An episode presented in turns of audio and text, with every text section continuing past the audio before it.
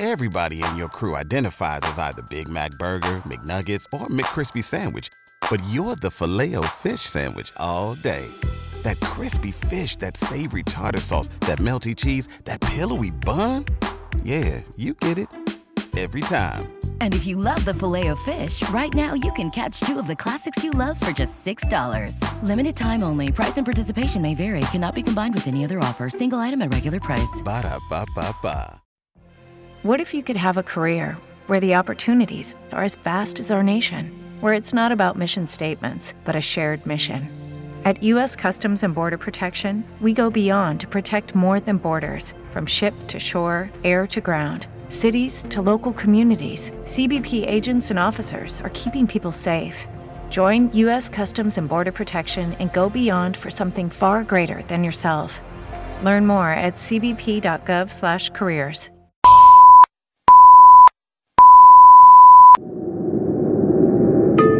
El siguiente programa es una producción de Grupo Imago para ASG de Radiorama. Esta es una advertencia. Se recomienda que los niños escuchen solo en compañía de adultos. En los próximos minutos escucharás sonidos, historias, voces y manifestaciones que podrían despertar tus sentidos y la sensación del miedo, horror o terror. Si padeces una enfermedad física o mental que pueda afectarse por nuestro contenido, te recomendamos apagues la radio y enciendas la luz. Si no tienes miedo, apaga la luz y sube el volumen de tu radio. Observa, a tu alrededor. ¿Crees que estás solo? ¿Has sentido la presencia de algo o alguien? Hay cosas inexplicables que se tienen que contar. Antes de la medianoche, el momento para escuchar los relatos e historias de la gente. Lo paranormal se hace presente. Agudiza tus sentidos y disfruta. Antes de la medianoche. Comenzamos.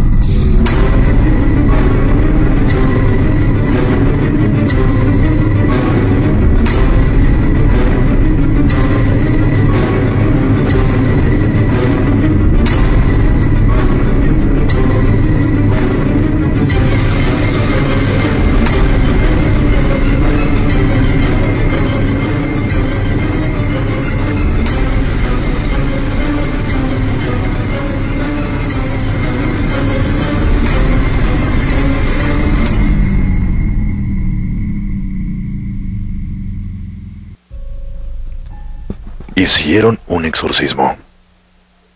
Fue lo primero que pensé. Todo sucedió en la casa de mis vecinos. Como tres semanas atrás, me había enterado que el hijo menor de mis vecinos había caído enfermo. Después de unos días de internación en el hospital, lo trajeron para la casa, aunque no había mejorado. Como mi vivienda está muy próxima, escuchaba perfectamente lo que pasaba en la casa de al lado. Todas las noches había gritos, y aquella voz no se parecía a la del niño, ni a ninguno de los integrantes de la familia. Cuando no insultaba agresivamente, decía cosas que no se entendían. Parecía hablar una lengua extraña, pero creí que solo se trataba de problemas de salud, tal vez ataques de nervios. Un día, al salir al patio, vi que al lado llevaban entre dos a un cura, pues éste apenas podía caminar. Uno de los hombres era mi vecino. Después de dejar al cura debilitado en una camioneta, atravesó el patio sin notarme. Estaba visiblemente nervioso. Ahí fue cuando se me ocurrió lo del exorcismo. Como los gritos nocturnos no pararon, era lógico pensar que había fallado. Con el pasar de los días mis vecinos estaban cada vez más ojerosos, lucían cansados y noté que trataban de evitarme. Seguramente porque era obvio que yo escuchaba los gritos que venían de su hogar. También dejé de ver a los hermanos del afectado. Seguramente no los dejaban salir, supuse. Una noche, ya de madrugada, golpearon frenéticamente la puerta. Era mi vecina. Discúlpeme por despertarlo, Edgar, me dijo. Mi esposo no está y no tengo quien me ayude. Franco, el menor, está bastante enfermo y salió de su dormitorio y no quiere volver a él. Mis otros hijos no pueden. Franco es muy fuerte y, y él... Él no reconoce a nadie. Cuando anda nervioso es un problema que él tiene. Le pido por favor que me ayude. Sí, por supuesto. Vamos, afirmé, aunque por dentro maldije mi suerte. ¿Y si realmente aquel niño estaba poseído? Al pensar en sus hermanos indefensos y en aquella pobre mujer tomé coraje de repente. Entramos a la casa y lo hallamos intentando forzar la puerta de un cuarto. Tras esa puerta estaban sus hermanos. Al advertirnos, me miró y sonrió diabólicamente. Nunca olvidaré aquella sonrisa retorcida que mostraba unos dientes ensangrentados. Y era su propia sangre. Su aspecto era increíble. ¿Cómo una carita tierna podría transformarse así? No me quedaron dudas. Estaba poseído. Cuando me acerqué intentó huir, pero lo tomé por debajo de los brazos. Intenté ser delicado, pero tenía tanta fuerza que para someterlo tuve que usar toda mi energía. Chillaba y pataleaba. Sus talones golpeaban mis piernas. Intentaba arañarme con sus manitas. Después de una verdadera lucha, conseguí llevarlo al cuarto y con la ayuda de mi vecina lo amarramos a la cama. Muchas gracias, me agradeció. Mi esposo ya debe estar por venir. Él va a traer ayuda, gracias. De nada. Si quiere me quedo hasta que venga. No, ya ayudó bastante, gracias, en serio. Al pasar frente al cuarto de los otros niños, Noté que ella miró muy preocupada la puerta y la tanteó para asegurarse que estuviera cerrada. ¿Qué pasaba allí? ¿No iba a fijarse si sus otros hijos estaban bien? Le iba a decir algo cuando del cuarto aquel brotaron unos gritos que me erizaron la piel. Ahora los otros también estaban poseídos. Ya eran tres, y sus gritos me ahuyentaron de la casa. La mujer esperó a su esposo en el patio. Yo quedé en el mío. No pensaba volver a acostarme esa noche. No mucho después llegaron varios vehículos y bajaron de ellos unos monjes que vestían hábitos largos. También llegaron otras personas que no sé si eran curas. Entraron al hogar, aumentaron los gritos y luego fueron sacando a los niños. Pude ver que les habían colgado unas cruces enormes en el cuello y ahora los niños parecían paralizados. Cuando se fueron todos, la casa quedó vacía. Unos días después vino un camión de mudanza y se llevaron todo. Nunca más supe algo de mis vecinos, aunque a veces creo oír voces que vienen de su casa. Bienvenidos. Esto es antes de la medianoche.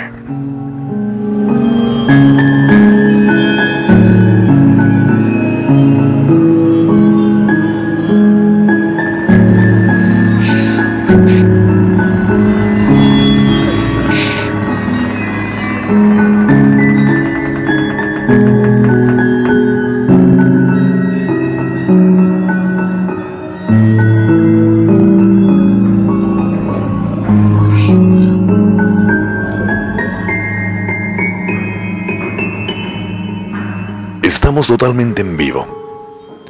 Es un gusto poder saludarte a través de esta frecuencia, a través de la poderosa, a través de la mexicana, a través de la huasteca. Gracias a todas las personas que esperan puntualmente las 10 de la noche, puntualmente antes de la medianoche, Estamos totalmente en vivo. Agradecido con el equipo de producción. Tengo algunos reportes de que en algunas ciudades no estamos al aire.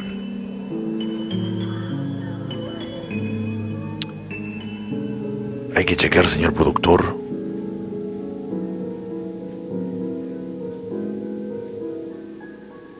Señor productor, ¿me ayudas a encontrar una liga? En internet donde se puedan conectar las demás ciudades, parece que hay algunos errores.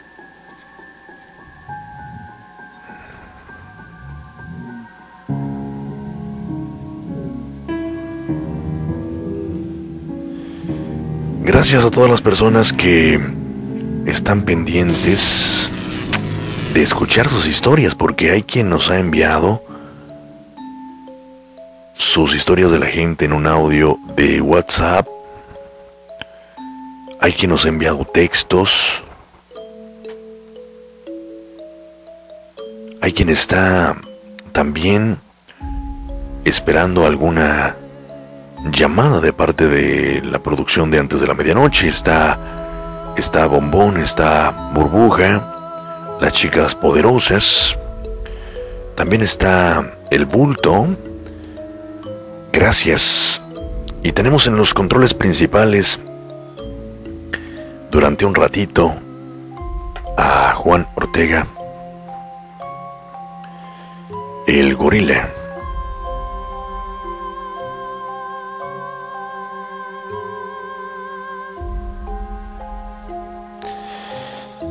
Bien, WhatsApp directo 322-378-4968, 322-378-4968. Hoy tenemos un programa con llamadas, con historias, con nuestros colaboradores.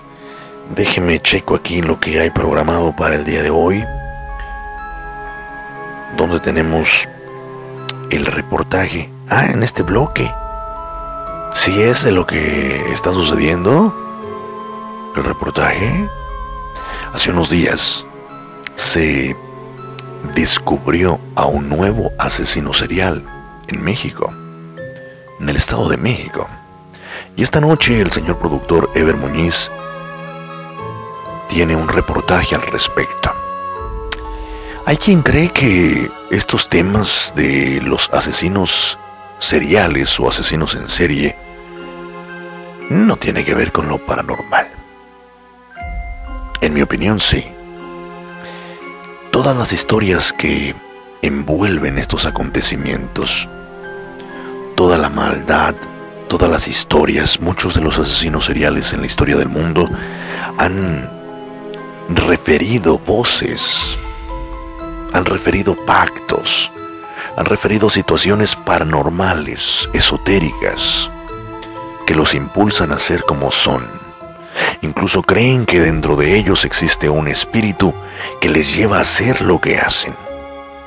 Más aparte, si usted cree en este tipo de cosas, imaginen las circunstancias, las formas, los modos en los cuales esas personas fueron asesinadas por el asesino serial.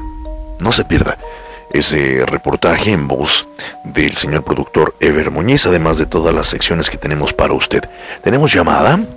Apóyenos por favor si usted está al pendiente del WhatsApp. Si ya nos envió un WhatsApp, seguramente puede ver nuestros estados. Si no lo has hecho, si es la primera vez que escuchas antes de la medianoche, te comparto. Es un programa de historias, de relatos, de leyendas, donde escuchamos las llamadas que tienen una situación que contar. Paranormal, esotérica, escalofriante. Puedes enviarnos un WhatsApp directamente, decir tengo una historia que contar y con mucho gusto te vamos a contactar. Solo no me se me desespere porque de pronto se nos saturan los, los medios de contacto que el que usamos con mayor frecuencia es el WhatsApp. Estamos en el Facebook de antes de la medianoche, es el Facebook oficial. Así búsquelo tal cual antes de la medianoche. WhatsApp directo 322-378-4968. Tengo llamada. Vamos con una historia de la gente, de lo que me enlaza la llamada. Usted nos sigue en Facebook. Step into the world of power, loyalty, and luck. I'm gonna make him an offer he can't refuse. With family, cannolis, and spins mean everything. Now, you wanna get mixed up in the family business. Introducing The Godfather at ChumbaCasino.com. Test your luck in the shadowy world of The Godfather slot. Someday, I will call upon you to do a service for me. Play The Godfather now at ChumbaCasino.com. Welcome to the family. VGW Group. No purchase necessary. Void where prohibited by law. See terms and conditions. 18 plus. Hey guys, it is Ryan. I'm not sure if you know this about me, but I'm a bit of a fun fanatic when I can. I like to work, but I like fun too. It's a thing. And now the truth is out there. I can tell you about my favorite place to have fun. Chumba Casino. They have hundreds of social casino style games to choose from with new games released each week. You can play for free anytime, anywhere and each day brings a new chance to collect daily bonuses. So join me in the fun. Sign up now at ChumbaCasino.com. No purchase necessary. BGW. Void were prohibited by law. See terms and conditions. 18 plus. Facebook, ayúdenos compartiendo esta transmisión. En su muro, en el muro de algún amigo que le guste lo paranormal, en un grupo de amigos, en donde usted pueda compartir antes de la medianoche. ¿Por qué o para qué? ¿Por qué? Porque hay personas que les gusta este tipo de programas y no nos conocen. Y hay... ¿Y para qué? Para tener más historias. Hay quien tiene una historia que contar y seguramente lo puede hacer antes de la medianoche. Historias de la gente antes de la medianoche. Esta puede ser tu historia. Historias de la gente en antes de la medianoche. Hola, ¿qué tal? Mi nombre es Axel y esta es mi historia. Bueno, les cuento que yo tenía un gato. Este gato eh, de nombre, bueno, no tenía nombre. De hecho, de cariño y como soy pésimo con los nombres, yo le puse gatito o gato. Tenía apenas unos 8, meses de, de, edad. Y bueno, este gato resultó ser muy callejero. No le gustaba mucho estar en casa solamente para, para comer y esas cosas. Bueno, este gato constantemente se salía de la casa y en una de esas, tristemente, no sé qué, lo atacó, si fue alguna especie de animal, algún perro o si lo atropelló algún carro. Pero la vecina por la mañana me lo trajo todo ensangrentado y muy mal herido el gato que no tenía salvación. El gato quedó paralítico. Yo lo mantuve en mi casa, en un cuarto. Con él me estuve todo el tiempo hasta que tristemente falleció. Y bueno, pasaron los días y déjenme que les cuento que había otro gato. Este gato no era mío, sino del vecino, pero resulta que este gato eh, siempre se venía aquí a la casa porque le daba de comer, pero nunca se quedaba. Era un gato un tanto indiferente, de hecho. Pero de un día para otro el gato comenzó cada vez a venir más y más a mi casa y no solamente eso, sino se quedaba aquí y siempre se acostaba exactamente en el mismo lugar donde mi gato había fallecido. Ahí se quedaba por horas y horas dormido. Y como les comento, de un día para otro el gato comenzó a tener actitudes muy, muy extrañas porque comenzó a actuar como el gato que yo tenía que falleció. Comenzó a tener exactamente las mismas actitudes que el gato que yo tenía. Se hizo más cariñoso, eh, se subía a mi cama a dormir conmigo, cosa que el gato anterior eh, lo hacía siempre. Los mismos gestos físicos que hacía mi, mi gato, este gato también lo hacía. Bueno, comenzó a actuar de una forma muy extraña, la cual me pareció altamente peculiar. Yo quedé en shock. Entre bromas, mi madre me dijo que el gato reencarnó, ¿verdad? Pero no es posible, ¿no? Con la reencarnación, porque el gato ya estaba grande. De hecho, era mucho mayor que mi gato que ya había fallecido. Pero me hizo cuestionarme, ¿no? O sea, yo no sé si habrá algún cielo o infierno para los animales, así como para los humanos, quizá lo hay. Pero me pareció muy curioso y hoy en día el gato sigue actuando de la misma forma y yo no tengo explicación alguna y siento que tiene que ver con algún tipo de fenómeno dentro de la espiritualidad o algo referente a ello porque yo quisiera alguna explicación pero no le doy sinceramente alguna desde mi punto de vista personal. Antes de la medianoche.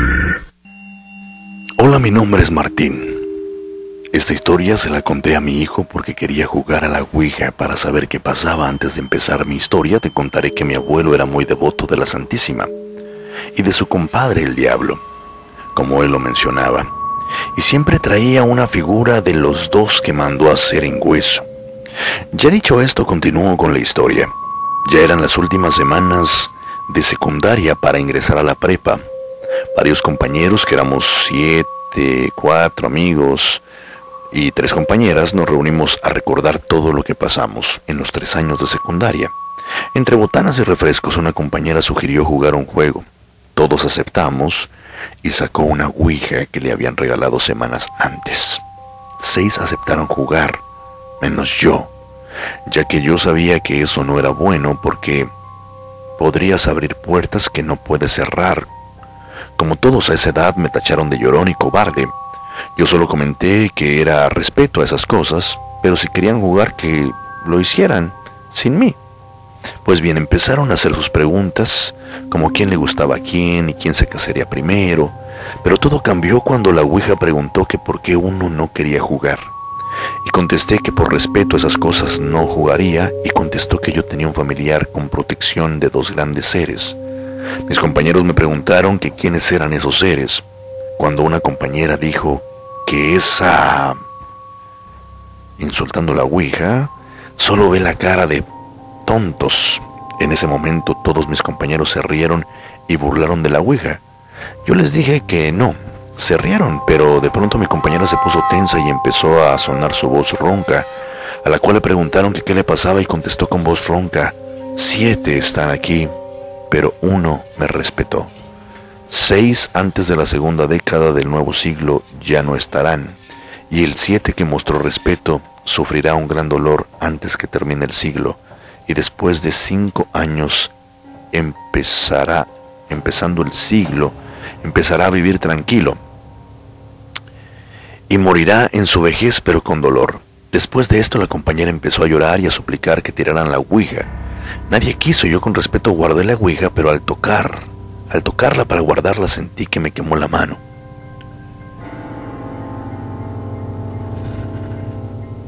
Dejándome una cicatriz. Pasó el tiempo. Nadie dijo nada hasta que dos compañeros murieron aplastados por un camión materialista. Otro murió ahogado en la laguna de ese pueblo. Dos murieron de cáncer y la compañera que predijo todo murió hace unos años.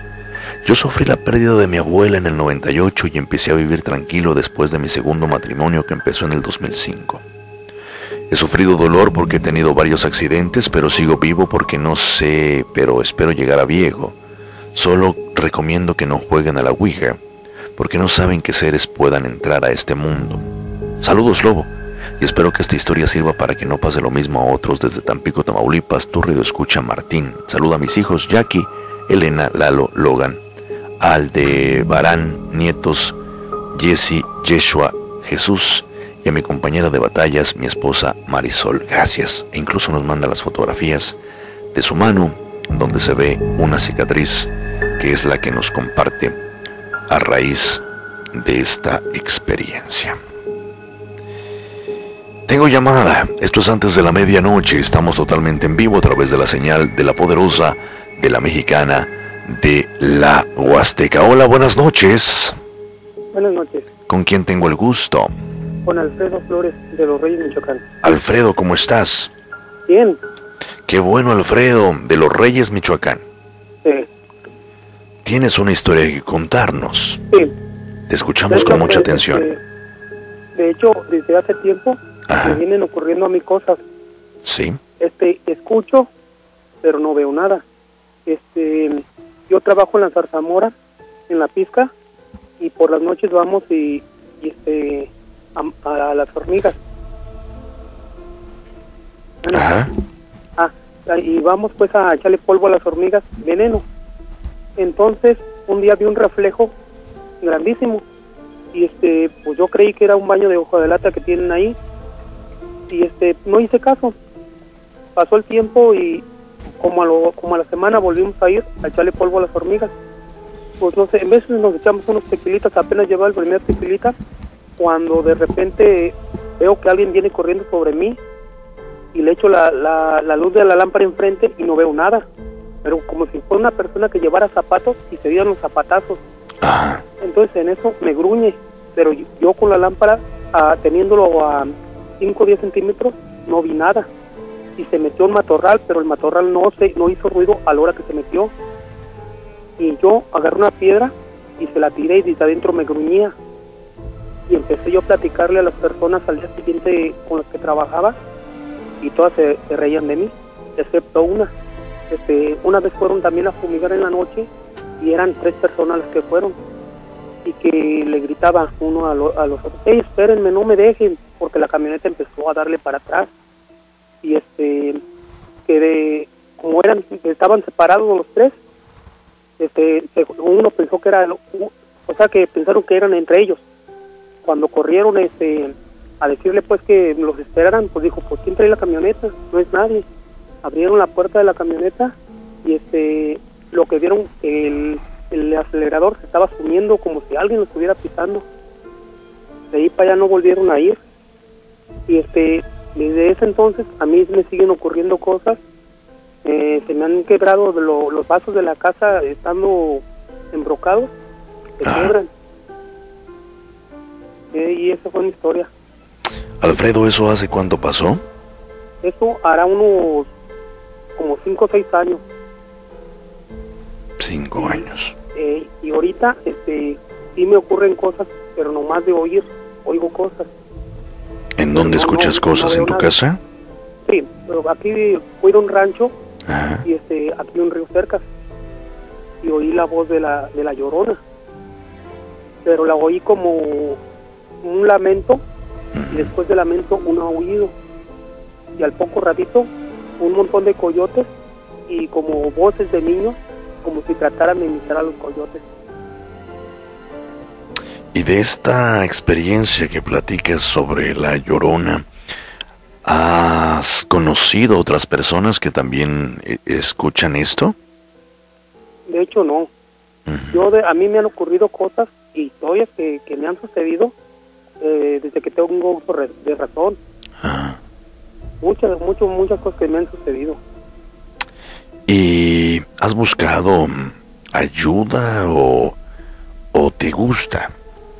Pues me llama mucho la atención escuchar eh, como ahorita lo, lo que el, el programa, pero sí me causa un poquito de, de miedo. Como ese día que, que me pasó de, de lo que me gruñó, este, nunca había sentido esa sensación. Sentí que el, el cabello se me paró, lo, de- el- todo el cuerpo, pero no sentí miedo en ese rato, sino sí se me erizaron los pelos, por así como dice uno y yo seguí caminando porque tenía que caminar, que caminar como yo creo 200 metros para llegar a donde estaba la, la camioneta y sentía la sensación de que alguien me fuera siguiendo. Saludos para todos aquellos que nos están escuchando en Michoacán. Es la voz de Alfredo que nos comparte una experiencia que le sucedió hace cinco años, pero comenta que constantemente tiene situaciones extrañas últimamente. Escucha cosas extrañas ahí en el rancho en donde, en donde él trabaja, en donde él cuida. Alfredo, te agradezco mucho tu llamada Muchas gracias, gracias a ti, Lobo. y que tengas buena noche y espero que sigas al pendiente de antes de la medianoche. Ok, gracias. Gracias a ti. Este programa es de historias, de relatos, de leyendas y también de secciones interesantes, como lo es el reportaje en voz de el señor productor. Escuché esta información, es reciente. Es un caso interesante, muy interesante. Antes de la medianoche. En la historia, en el mundo, en todo lugar existen hechos inexplicables. El reportaje, el reportaje. Antes de la medianoche. Rostros desollados, fragmentos de cuerpos, los macabros hallazgos en casa del presunto feminicida serial de Atizapán, Andrés Mendoza habría asesinado y descuartizado a quien era su pareja sentimental, un crimen que supuestamente Step into the world of power, loyalty, and luck. I'm gonna make him an offer he can't refuse. With family, cannolis, and spins mean everything. Now, you wanna get mixed up in the family business. Introducing The Godfather at ChumbaCasino.com. Test your luck in the shadowy world of The Godfather slot. Someday, I will call upon you to do a service for me. Play The Godfather now at ChumbaCasino.com. Welcome to the family. VGW Group. No purchase necessary. Void where prohibited by law. See terms and conditions. 18 plus. Okay, round two. Name something that's not boring. A laundry? Ooh, a book club. Computer solitaire, huh? Ah, sorry, we were looking for Chumba Casino. That's right. ChumbaCasino.com has over 100 casino style games. Join today and play for free for your chance to redeem some serious prizes. ChumbaCasino.com. No purchase necessary. Void where prohibited by law. 18 plus terms and conditions apply. See website for details. supuestamente perpetró por años. Andrés Mendoza, quien aparentaba ser otro vecino más de Atizapán en el Estado de México, en realidad habría cometido decenas de feminicidios en los últimos años, los cuales registraba en videograbaciones y de cuyos restos se deshacía al enterrarlos en su casa o al comerse parte de las víctimas. De acuerdo con reportes preliminares, el sujeto de 72 años fue asegurado por su probable responsabilidad en el asesinato de quien fuera su pareja sentimental, Reina González Amador, de 34 años. La detención ocurrió el pasado 15 de mayo, cuando agentes acudieron al domicilio de Andrés Mendoza, ubicado en calle Margarita, número 22, en la colonia de Lomas de San Miguel. Un día antes, Reina González Amador había llegado a ese sitio para poner fin al noviazgo y el agresor le habría enterrado un cuchillo para después destazarla. A su arribo, los efectivos de seguridad registraron la casa y localizaron restos humanos, así como diversos indicios que señalaban un inmueble de terror. Pero apenas estaban por descubrir cómo durante cuánto tiempo y quiénes sufrieron un destino funesto en manos de Andrés Mendoza. Durante esta diligencia fueron encontrados en un sótano los restos de la víctima, quien se ha podido establecer de manera preliminar fue privada de la vida y desmembrada en este sitio. Según el informe de la Fiscalía Estatal emitido el 18 de mayo, se localizaron huesos, credenciales de lector de las mujeres, prendas de vestir, zapatos, bolsos, maquillajes, collares, aretes, anillos, pulseras y cadenas. Además, las autoridades decomisaron libretas con varios nombres donde supuestamente estaría el registro de las víctimas. Este sujeto enterró los restos óseos en una de las habitaciones de su casa. Para dar con parte de la evidencia, fue utilizado un binomio canino y los elementos excavaron sobre el piso del inmueble. Por las imágenes filtradas se aprecian cráneos, cabelleras completas, un par de pies cortados desde el tobillo y sobre una silla, junto a cuchillos, ceguetas, machetes y una lima para afilar objetos punzocortantes. Además de rostros desollados, las partes de una mano estaban sobre una mesa con fluidos y sangre encharcados debajo. Los informes indican que Andrés Mendoza tenía una preferencia particular por documentar sus atrocidades, pues videogrababa cada una de ellas. Los informes indican que Andrés Mendoza tenía una preferencia particular por documentar sus atrocidades, pues videogrababa cada una de ellas. En su casa se hallaron alrededor de 20 videocassettes. En sus primeras declaraciones había confesado que practicaba canibalismo, pues se comía a parte de sus víctimas. Al menos habría asesinado y descuartizado a 15 personas en los últimos 20 años, una práctica que consideraba habitual y de comprobarse se trataría de los mayores asesinos de mujeres registrados en el país, junto con los llamados monstruos de Ecatepec, quienes han recibido nueve condenas por el igual número de feminicidios. Antes de la medianoche. Queremos conocer tu historia. Antes de la medianoche. Contáctanos vía WhatsApp al 322-378-4968. 322-378-4968. Antes de la medianoche.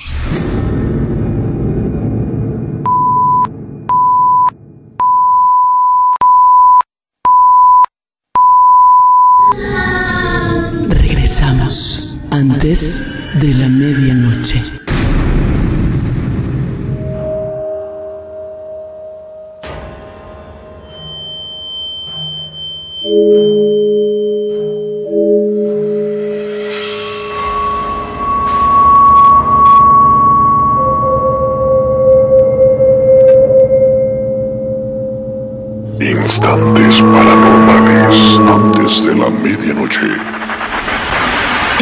Sola en casa viendo televisión y de la nada escuché desde el sofá al otro lado de la puerta que alguien la tocaba. Qué extraño. ¿Quién será a estas horas? Me levanté a abrir la puerta, giré el picaporte y abrí de golpe, pero no había nadie.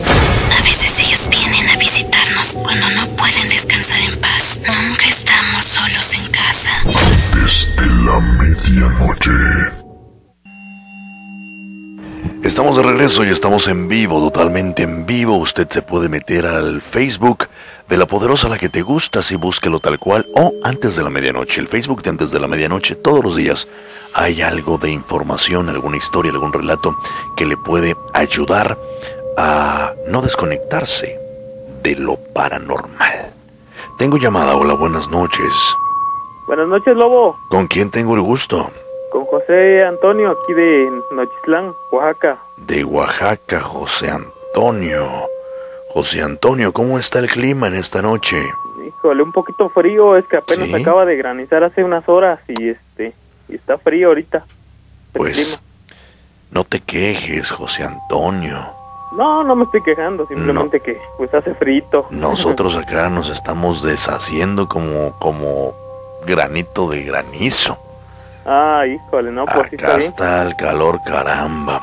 No, José Antonio, sé que tienes una historia que contarnos. Sí, claro que sí, Lobo. Este, mira, este, esto ocurrió hace hace rato, hace como 20 años más o menos.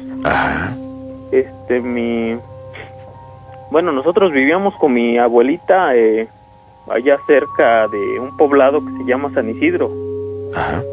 Este, bueno, una de las madrugadas de este ella se, se levantó para ir al molino, del molino le quedaba como a ¿qué será unos 10 minutos del, del centro, nomás que pues nosotros vivíamos, digamos, no vivíamos en ese entonces en una, una loma ahí cerca del centro.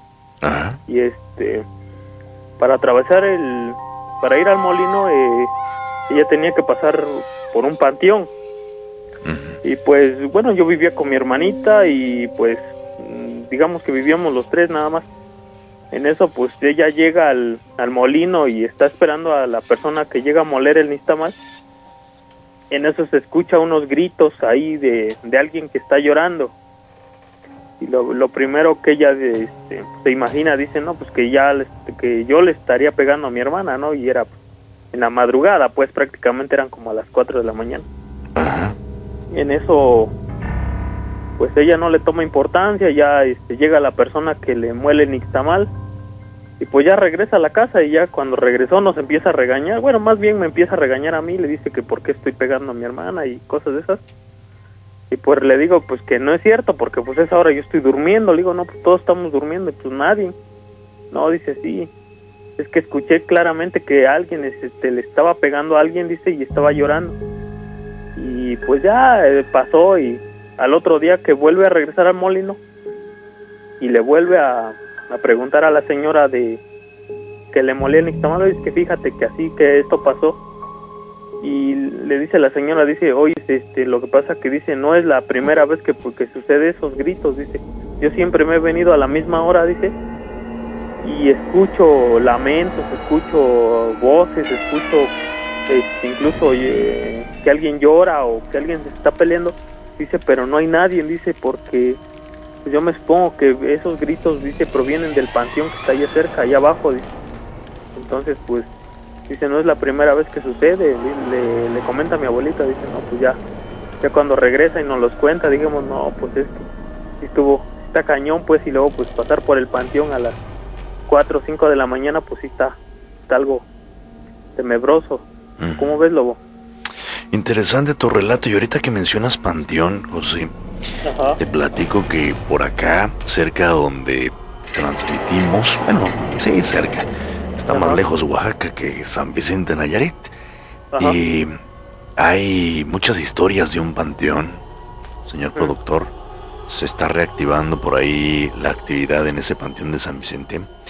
Y también hay un... ¿No qué? ¿Por qué me dices que no, señor productor?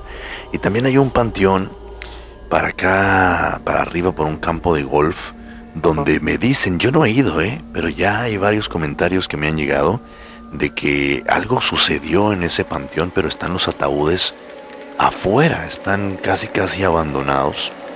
No sabemos qué pasó exactamente y pues hasta me dan ganas de, de ir por unos cuantos ataúdes a ver si hacemos una rifa o algo así. sí, ¿verdad? No, sí. Oye, tengo otra otra historia que contar y este este ¿cómo se llama? Esto pasó aquí en la Mixteca también de Oaxaca.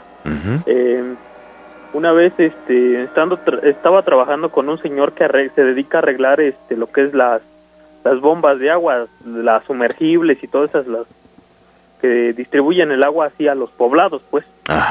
En un cierto día que acababa de llover, así como hoy precisamente, este le llamaron al patrón y para informarle que una de las bombas se, se descompuso.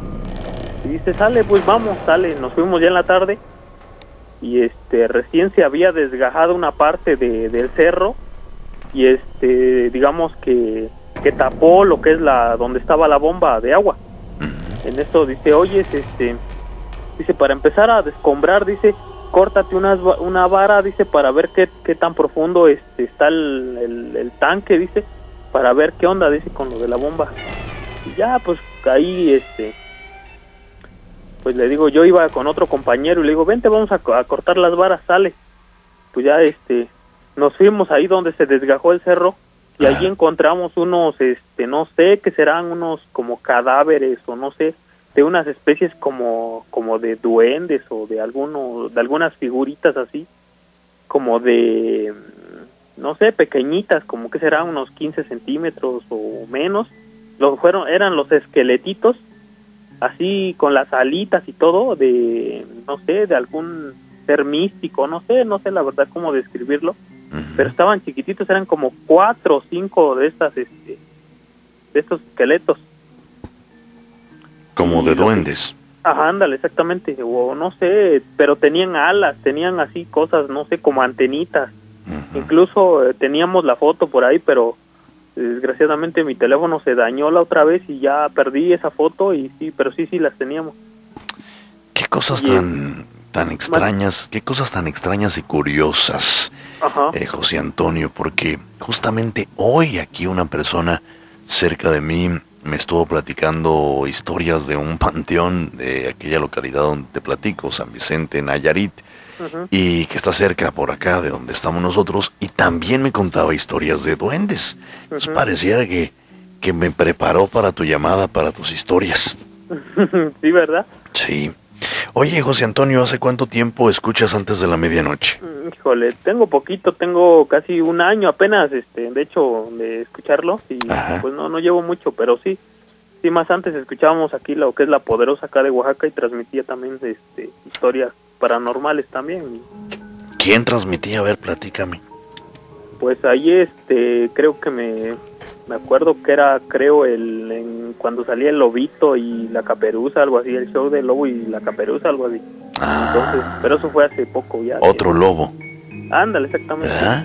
Saludos, pero- saludos para ellos que seguramente pero es- siguen sí, haciendo tiene radio. poquito, tiene poquito que fue eso. Y, Sí, así es, Lobo. Y este, te digo, para terminar mi relato, este, a este señor se le antojó traer un, este, uno de los esqueletitos de la, digamos, de la, este, de lo que encontramos. Sí. Pero a este señor le fue mal, se accidentó como tres With the Lucky Land slots, you can get lucky just about anywhere. This is your captain speaking. Uh, we've got clear runway and the weather's fine, but we're just going to circle up here a while and uh, get lucky. No, no, nothing like that. It's just these cash prizes add up quick. So I suggest you sit back, keep your tray table upright, and start getting lucky. Play for free at LuckyLandSlots.com. Are you feeling lucky? No purchase necessary. Void where prohibited by law. 18 plus terms and conditions apply. See website for details. cuatro veces, casi pierde la vida, el carro se le se le acabó completamente, casi prácticamente pues. Entonces, eh, lo que el señor cuando ya que le te- te pasaron estos estos accidentes, lo, lo que hizo fue devolver la figura al lugar donde lo había donde lo había sacado, digamos, donde lo habíamos encontrado. Entonces, pues ya dijo, no, yo ya no quiero saber nada, dice, porque pues, yo creo que esto es lo que me ocasiona los, ac- los accidentes, dice, y yo no, ya no quiero saber nada dice, de, de cosas de esas raras, dice, así que regreso los, este, lo que me haya yo traído, dice, y ya no quiero saber nada, pero pues, ahí se Hola, hola. místicos que hay en la naturaleza, lo Sí. y así es. José Antonio, te agradezco mucho. No sé si estamos perdiendo la llamada. Se escuchó de pronto un poquito distante la Sí, llamada. aquí estamos. Ah, Sí, ok. aquí estamos. José Antonio, te agradezco mucho que te pongas en contacto con nosotros, que nos compartas estas experiencias antes de la medianoche mientras aquí se nos apagó el monitor. Esto ya es costumbre, señor productor. Algo le hace usted. ¿Tiene temporizador? ¿Siempre pasa a la misma hora? Me voy a fijar en la hora. Que lo voy a anotar. Ya quíteselo, señor productor. Nos asusta. Como ho- hoy me contaron una historia de un operador. El operador es el que mueve los controles aquí en la cabina, José. Que saliendo de la radio vio una mujer. Una mujer de blanco. Una mujer que, que parecía como que flotaba y que salió, la empezó a ver desde un lugar que está aquí cerca, a una, una o dos cuadras, donde están unas cruces, porque ahí hubo un accidente y es una costumbre en, en varias partes del mundo, principalmente en Latinoamérica, poner una cruz donde las personas fallecen en la vía pública. Y bueno, en fin, cosas raras pasan los jueves antes de la medianoche. José Antonio, te agradezco mucho. Sí, gracias, Lobito. Y este, pues gracias, estamos en contacto. Y un favorzote nada más. Si nos puedes este volver a contar la historia de, la- de la Ouija, es que no la, no la pude escuchar bien porque este hubo interferencias ahí, creo. Oh, ¿cuál historia? La que acabo de contar. Eh, Ajá, el de la Ouija, que empezaron los chavos a jugar la Ouija. No, no- Ah. no la terminé de escuchar y por favor, si la puedes volver a compartir. Muy bien, la compartimos en unos instantes y te agradezco mucho, José Antonio, que estés pendiente desde Oaxaca. Sale, gracias, Lobito, y un abrazo. Gracias a ti, buenas noches. Gracias, buenas noches. Estamos totalmente en vivo, usted puede seguir todos los días, toda la semana, el, el Facebook de antes de la medianoche. Vamos con historias de la gente. Recuerdo que hay personas que dicen, es que me da, me da pena, me da miedo. No quiero decir mi nombre, no quiero que me juzguen porque pues es una realidad, ¿no? Cuando estas cosas extrañas suceden, muchos de nosotros llegamos a dudar y a decir, "Mm, ¿será, no será? Entonces hay quien ha vivido situaciones muy fuertes y prefiere guardar el anonimato, pero lo quiere compartir porque quizá hay personas que también han vivido estas situaciones. Entonces, si tú quieres enviarnos un audio, puedes omitir tu nombre, incluso nos puedes mandar un texto y decir, quiero compartir una historia, pero no diré mi nombre, no digan mi nombre. Nos mandas un audio de WhatsApp y nosotros lo convertimos en una historia de la gente. WhatsApp directo 322-378-4968. También tenemos la transmisión en vivo a través de la aplicación de la poderosa radio en cualquier parte de México o del mundo. Usted descargue totalmente gratis la aplicación de la poderosa radio y también puede entrar a la página oficial de internet www.lapoderosa.la-que-te-gusta.com para quien me ve en el Facebook me ando planchando aquí el hombro porque me encontré una arruga y es que los años no pasan en balde. Vamos con historias de la gente antes de la medianoche. Esta puede ser tu historia. Historias de la gente en antes de la medianoche. Mi nombre es Janet y tengo 25 años. Soy de Argentina, San Juan, y esta es mi historia. Pues en mi familia, cuando cumple cierta cantidad de edad, dejan dormir los fines de semana tarde y mis hermanos eran muy pequeños, así que dormían temprano. Yo tenía 14. Ese día, sábado, con mis padres nos quedamos a ver una peli de acción. A mitad de la película eran una de la mañana y empezamos a, a sentir ruido de esos que como si corrieran un mueble pesado y escuchas el chillido de, de dicho mueble. Como sabíamos que los vecinos eran ruidosos, lo pasamos y seguimos viendo la película. Terminó la película y nos fuimos a dormir. Ya eran como las 2 de la mañana. Al día siguiente y por una semana el sonido se siguió escuchando a ese mismo horario. Mis padres no podían dormir y entonces a la semana siguiente, del día sábado, hablaron con los vecinos y les dijeron que por favor no hicieran ruido porque ellos no podían dormir bien y necesitaban descansar para trabajar. A lo que los vecinos les dijeron a ellos que, que nosotros dejáramos de hacer este ruido porque ellos no podían dormir.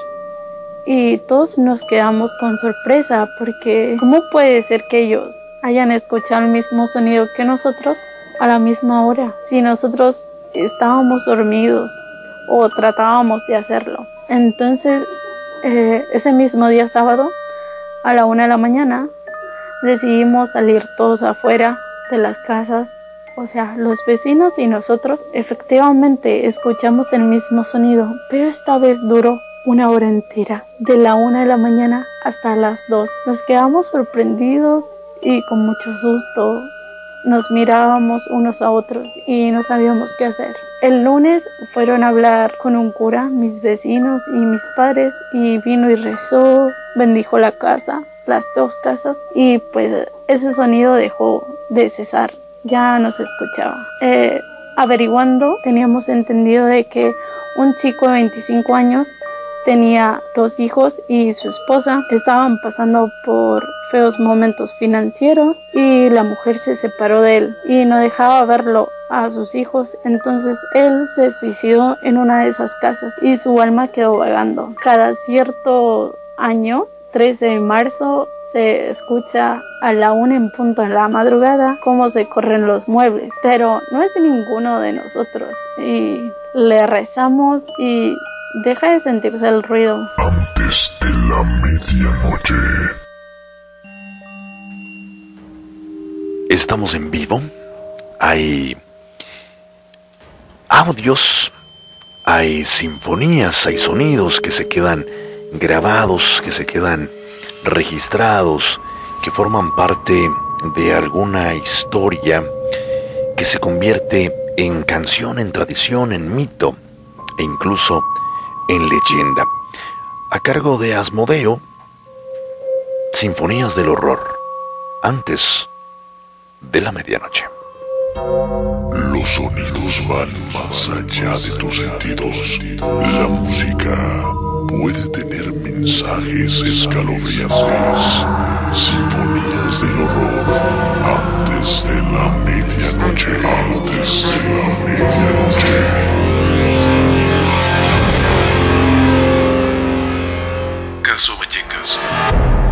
El 14 de octubre de 1992 ocurrió una de las tragedias más conocidas del mundo del insólito, en toda España y en el mundo de lo paranormal. Se trata del caso Vallecas, un suceso que marcó a toda una familia.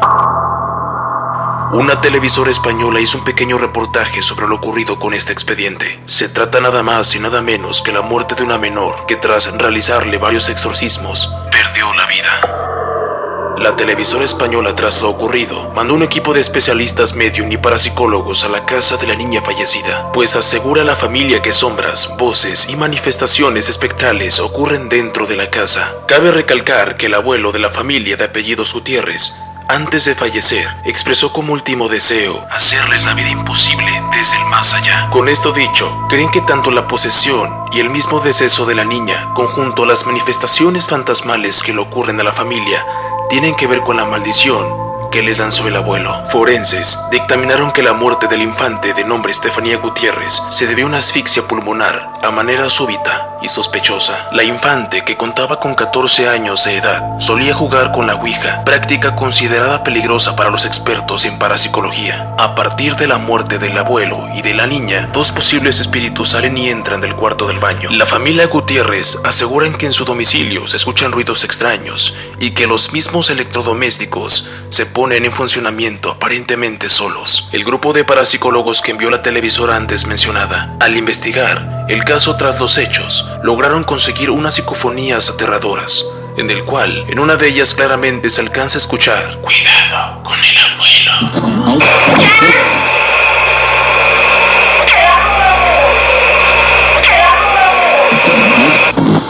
Tras esto, el experto parapsicólogo respondió lo siguiente. Opino que hay dos energías, una de la chica, que al fin y al cabo pues la veo buena, pacífica, y otra energía pues que supuestamente podría ser del abuelo, que la veo bastante negativa, bastante insultante y bastante amenazadora. Y es esta energía negativa la que la vidente ocupa su cuerpo al entrar en trance para comunicarse con los espíritus.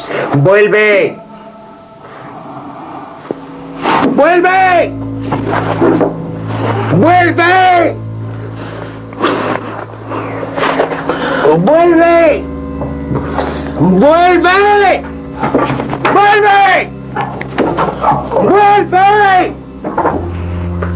Los Gutiérrez viven asustados, pero ellos dicen que jamás abandonarán su casa, porque según los expertos en esoterismo, los espíritus los seguirán, vayan donde vayan. Te digo que vuelvas. Me conoces. ¡Que vuelvas! ¡Vuelve! ¡Vuelve! Yo soy Asmodeo, y esto es Antes de la Medianoche. Antes de la medianoche. Síguenos en Facebook como Antes de la Medianoche. Regresamos. Vamos a jugar.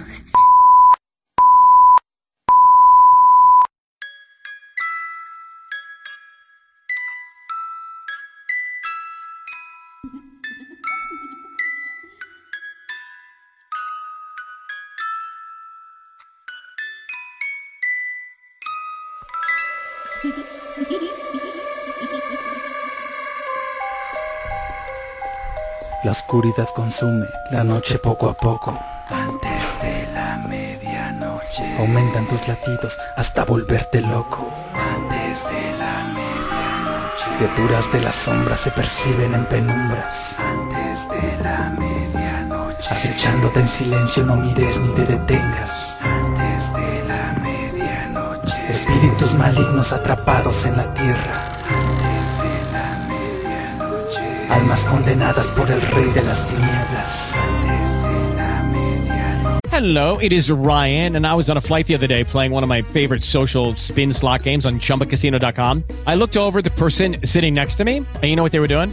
They were also playing Chumba Casino. Coincidence? I think not. Everybody's loving having fun with it. Chumba Casino is home to hundreds of casino style games that you can play for free anytime, anywhere, even at 30,000 feet. So sign up now at chumbacasino.com to claim your free welcome bonus. That's chumbacasino.com and live the Chumba life. No purchase necessary. VGW, void, were prohibited by law. See terms and conditions 18 plus. Hello, it is Ryan, and we could all use an extra bright spot in our day, couldn't we? Just to make up for things like sitting in traffic, doing the dishes, counting your steps, you know, all the mundane stuff. That is why I'm such a big fan of Chumba Casino. Chumba Casino has all your favorite social casino style games that you can play for free anytime, anywhere with daily bonuses. That should brighten your day a little. Actually, a lot. So sign up now at chumbacasino.com. That's chumbacasino.com. No purchase necessary. VGW, void, were prohibited by law. See terms and conditions 18 plus. Reviven su agonía en un castigo eterno. Que ocupe su lugar en el umbral del infierno. Relatos, misterios, historias de la gente, mitos, leyendas, muertos y sobrevivientes, monstruos, terror, sucesos paranormales, leyendas de México 100% reales, madres llorando, gritando por sus hijos, lágrimas desgarradoras, lamentos malditos, terror en carreteras, puentes que construye el diablo, casas, pueblos y bosques embrujados, apariciones en panteones y en hospitales, juguetes poseídos, mundos sobrenaturales, brujas, nahuales, macabra metamorfosis, entes ocultos con los que obtienen simbiosis, conjuros, rituales poseídos y endemoniados, calles, escuelas, camina con cuidado, no vuelvas atrás, pues el viento sopla fuerte, no intentes escapar, nadie huye de la muerte. Cuando escuches esas voces hablando dentro de ti, cuando sientas esos pasos que te empiezan a seguir, cuando suenen 12 campanadas, estar ahí, el ding dong marca la hora ideal para salir, cuando escuches esas voces hablando dentro de ti, cuando sientas esos pasos que te empiezan a seguir, cuando suenen 12 campanadas, estar ahí, el ding dong marca la hora ideal para morir. Ya son más de las 12, se apodera de ti el pánico, terrorífico veneno, escalofrío satánico, pesadillas acompañan miedo inevitable, el suspenso de estar solo y volverte vulnerable. Te observa en la ventana ese rostro descarnado, flotando vestido de blanco pero ensangrentado, asesinado asesinados, ahorcados, ahogados, accidentados. Otros más venden su alma y quedan encadenados. Risas de niños jugando y otros llorando. Una cuna meciéndose sola, alguien observando. ¿Quién roba tu vida? Dime quién te engaña. ¿Quién te llama antes de tiempo mostrándote su guadaña? Puertas, cuadros, ventanas, espejos, cruces moviéndose. Campanarios, cuevas, tesoros, túneles escondiéndose.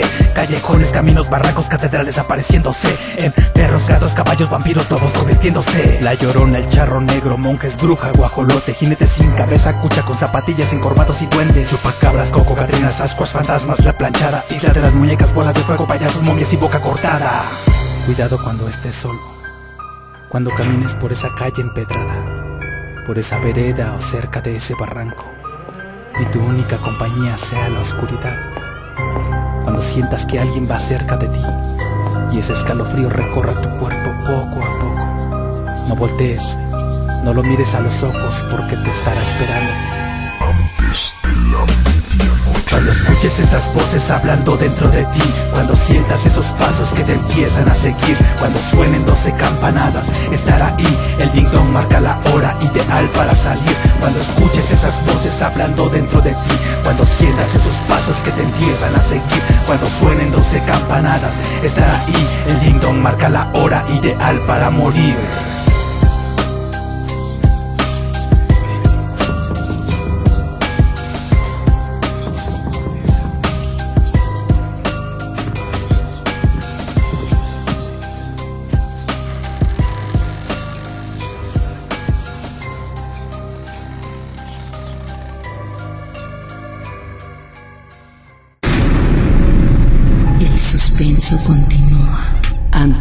de la medianoche, regresamos.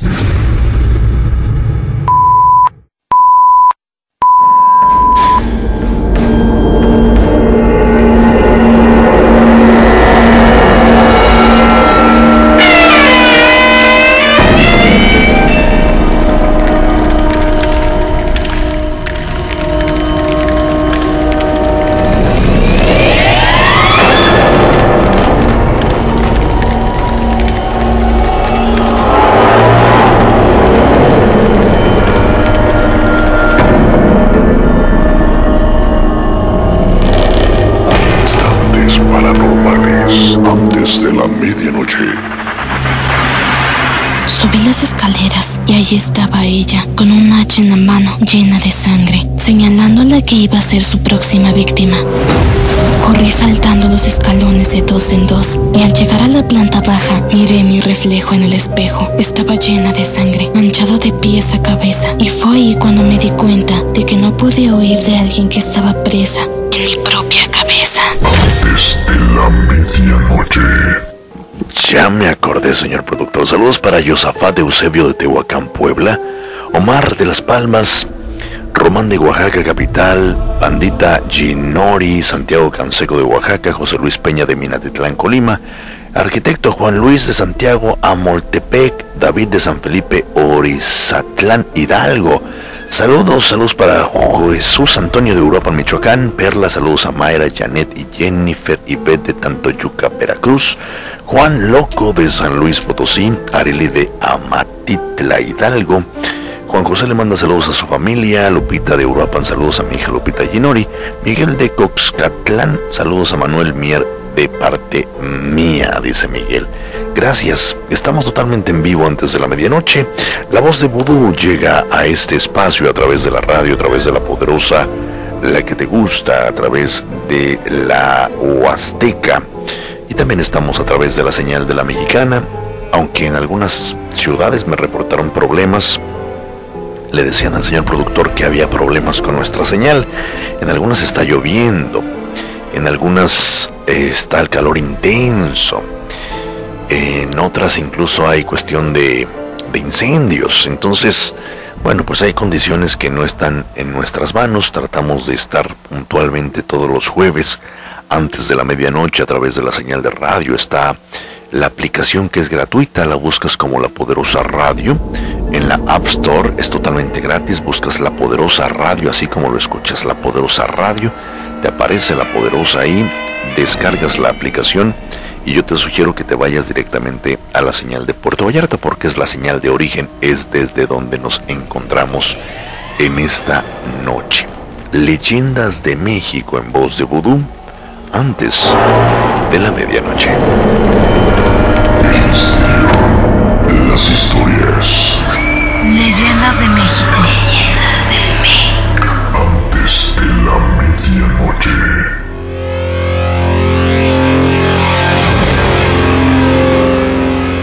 Leyendas de México. Terror en la clínica.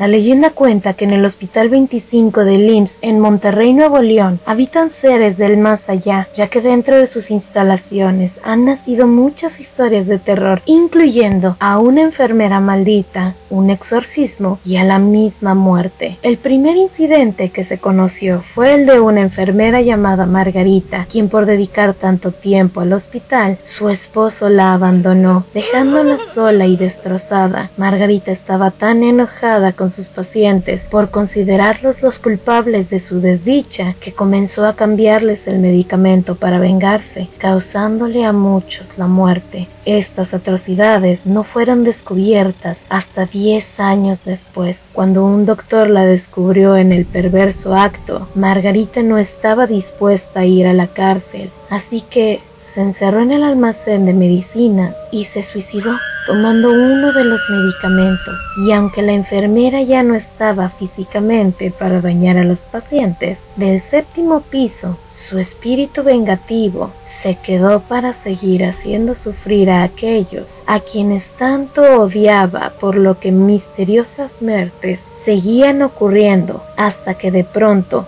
una noche, un paciente comenzó a gritar enloquecido. Cuando el equipo de doctores y enfermeras entraron a la habitación, encontraron el fantasma de Margarita suministrándole medicamento al paciente, quien no paraba de pedir auxilio. El rostro del espectro era pálido, como el de una calavera y su uniforme era uno muy antiguo. La enfermera desapareció ante la presencia de todos, pero no sin antes observar a cada uno de los presentes. Después de este paranormal suceso, el séptimo piso estuvo clausurado por un tiempo, hasta que aseguraron que la enfermera maldita dejara de molestar. Años más tarde, un nuevo caso aterrador estaba por arribar, y es que se dice que en el décimo piso se realizó un exorcismo a una mujer, por lo que existe una increíble energía negativa en ese nivel, el cual actualmente sigue clausurado. Sin embargo, lo que habita dentro de este piso abandonado, sin duda, quiere ser encontrado pues aunque no se puede entrar, testigos cuentan que el elevador sin razón alguna a veces queda varado al pasar por el décimo piso y las puertas se abren como una siniestra invitación a entrar. Una enfermera que trabajó gran parte de su vida en el hospital afirma que todas estas historias son verdaderas y todavía hay otras más aterradoras como la de la muerte que recoge a los enfermos en grupos de tres. La enfermera cuenta que antes de morir uno de los pacientes, ella podía sentir que la muerte estaba cerca e incluso en una ocasión se le presentó en cuerpo presente. Su aspecto era el de un hombre elegante, vestido de negro. En un principio ella no sabía que se trataba de un sobrenatural ser, hasta que se dio cuenta que nadie más lo pudo ver. Y así como existen leyendas de terror, también está la leyenda de una presencia benévola ya que hay muchos testigos que dicen haber sido atendidos por la planchada, una enfermera bondadosa, quien después de una muerte difícil se quedó a ayudar a los enfermos que la necesitan. Yo soy Voodoo y esto es Antes de la Medianoche. De la medianoche.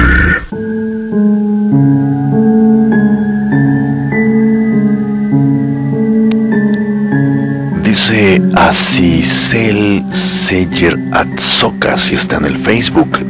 Así lo encontramos en la transmisión que hacemos a través de Antes de la Medianoche, a través de la poderosa La que te gusta. Dice, lo único que no me gusta del programa son sus cortes comerciales, son muy largos. Ojalá hagan algo al respecto.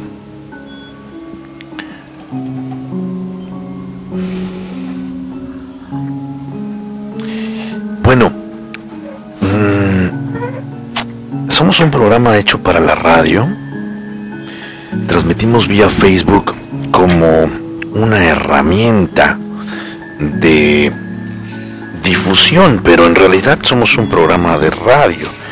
Llegamos a muchas localidades donde no hay buena señal de internet.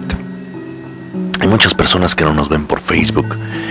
Y la radio, como muchos negocios, vive de, de anunciantes, de compromisos de carácter federal. Ahorita, como usted sabe, pues hay campañas políticas en todo México, entonces tenemos que cumplir con ciertas normas. Si fuera si fuera un programa de internet nada más, pues no pondríamos comerciales, pero somos un programa de radio, orgullosamente estamos dentro de un medio masivo.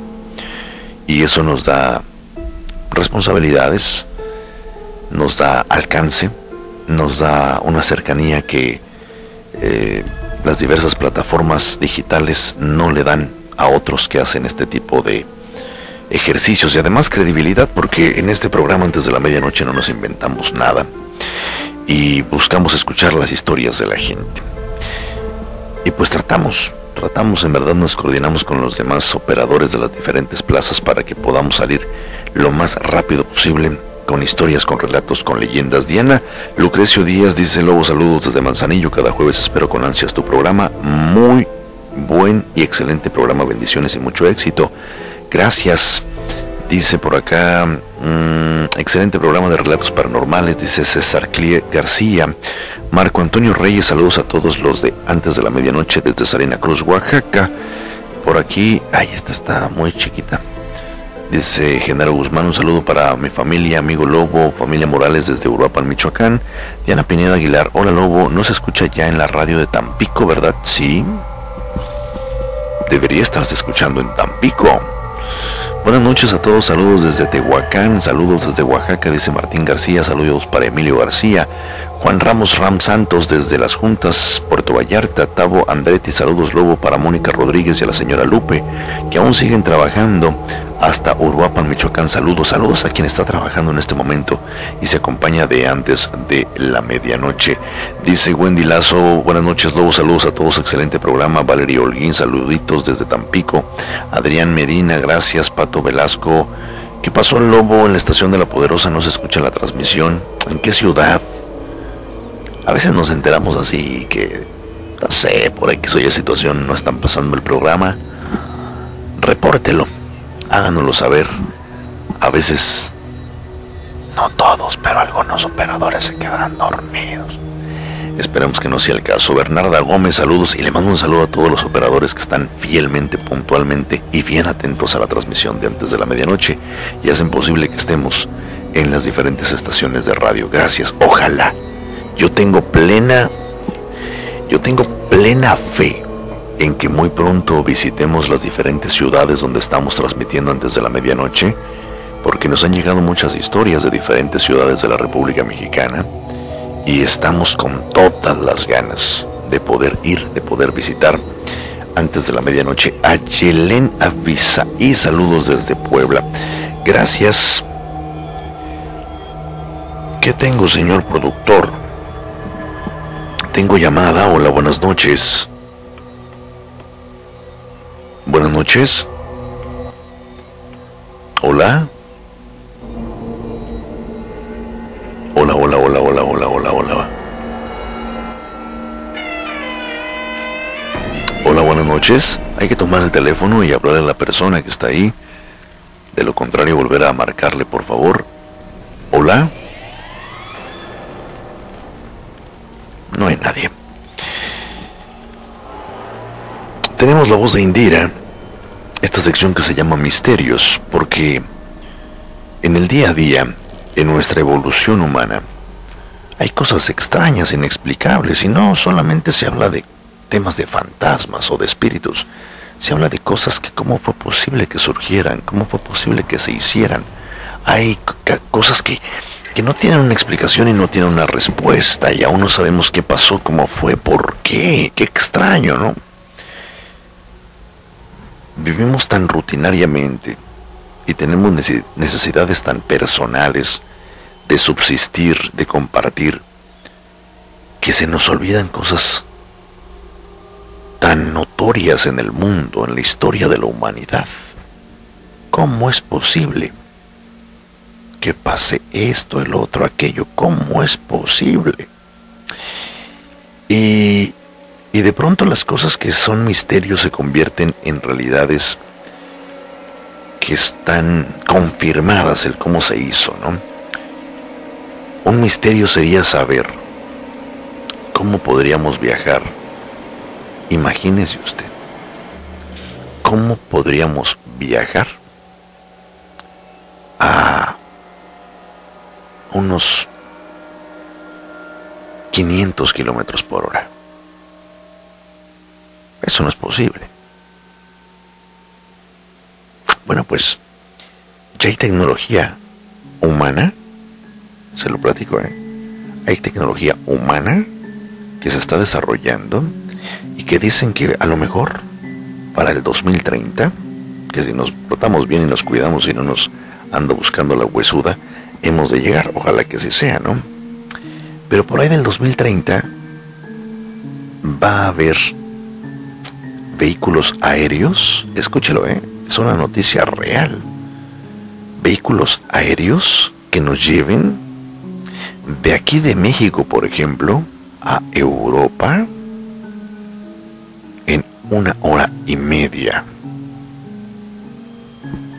por la velocidad cinco veces más rápida que cualquier objeto actual que transporta gente, cinco veces más rápida. Están analizando las partículas, las moléculas.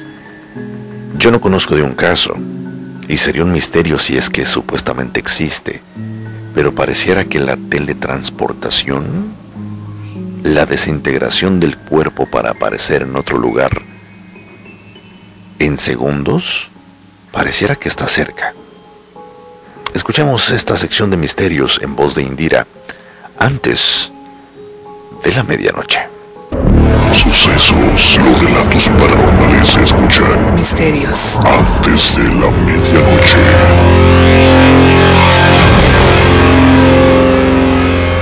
Misterioso caso del hoyo de Mel. En 1997, el famoso programa de radio estadounidense Coast to Coast entrevistó a un hombre llamado Mel Waters que afirmaba que en una zona de su propiedad, ubicada en la colina de Washington, había una especie de extraño agujero donde las personas habían ido durante años para arrojar residuos como frigoríficos, madera, tierra, ganado o incluso personas muertas. Uno de los misterios del agujero, según Mel, era que no tenía fondo. Con el paso de los años la basura acumulada no se veía, iluminaba el agujero y no se reflejaba el fondo o los lados. Mel fue realizando su propia investigación. Tiró un cubo de metal por el agujero sin oír ningún tipo de sonido metálico, solo silencio. El agujero mide unos 3 metros de diámetro, con una especie de muro de contención a su alrededor y sin fondo aparente. Uno de los misterios que preocupaba a Mel era que el agujero no tenía fondo. Probó bajando un hilo de pescar con un caramelo atado al principio de la línea, pensando que cuando llegara al final el agua lo disolviera. Después de llegar a los 500 metros hacia abajo, lo volvió a subir con el caramelo intacto, así que realizó la misma operación con un plomo de unos 500 gramos y unido a más A los 80 metros, según su medidor digital, aún no alcanzó el final del hoyo, pero lo que más estremeció a Mel fue cuando uno de los lugareños tiró a su perro muerto por el agujero.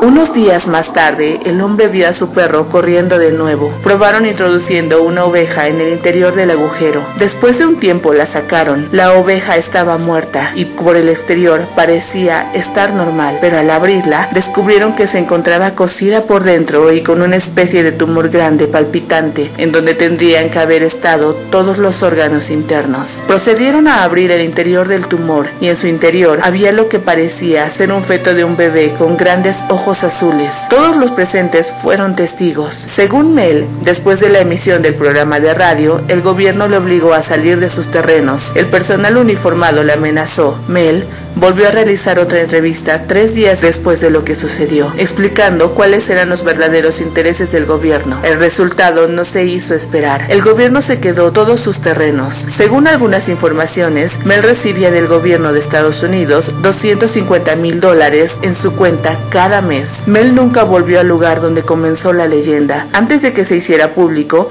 el agujero era conocido y utilizado por los lugareños, pero desde que el gobierno se hizo con la zona, cualquier persona que intente encontrar el agujero solo encontrará unas vallas y señales de prohibido el paso. Sin embargo, un equipo de televisión viajó hasta el supuesto lugar y lo que encontraron fue una gran presencia militar. Mel dejó claro que cuando muera quiere que le tiren al interior del agujero.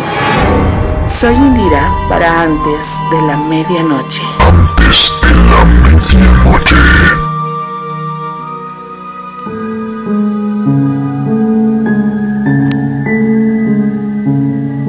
Señor productor, tengo llamada. Esto es antes de la medianoche. Hola, ¿con quién tengo el gusto? Hola, buenas noches.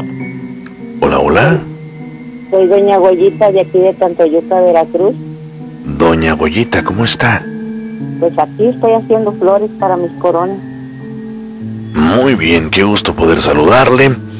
Sé que tiene otra historia que contarnos. Le escuchamos con mucha atención. Mire, aquí por la calle Cuauhtémoc está una casa que nosotros le decimos que es la casa abandonada.